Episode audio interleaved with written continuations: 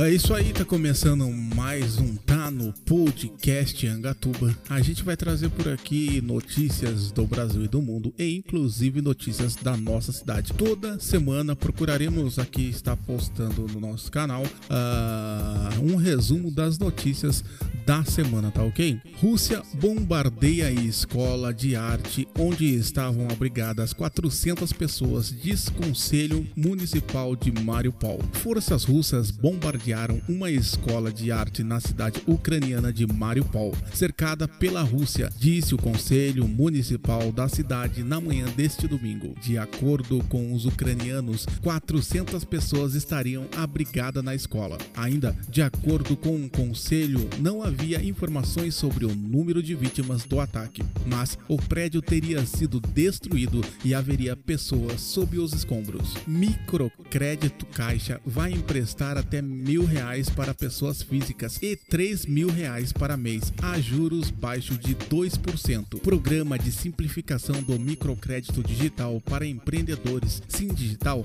será lançado em 28 de março e receberá aporte de 3 bilhões do FGTS. Crédito crédito será oferecido até para quem tem nome sujo. O governo anunciou nesta quinta-feira, dia 17, novas linhas de microcrédito para pessoas físicas e microempreendedores individuais, os MEIs. A medida provisória foi publicada na edição desta sexta-feira no Diário Oficial da União. Pessoas físicas será emprestado um valor de até mil reais, com taxa de juros a partir de 1,95% ao mês e parcelamento em até 24 quatro vezes. Essa modalidade também vale para quem está com o nome sujo. Microempreendedores individuais, mês, poderão emprestar até 3 mil reais com taxa de juros a partir de 1,99% ao mês e parcelamento em até 24 vezes. O programa deverá ter início em 28 de março de 2022. O vereador João Damasceno foi afastado do seu cargo de presidência da Câmara Municipal de Angatuba por suposto caso de nepotismo. O caso segue tramitando na Câmara para ser julgado.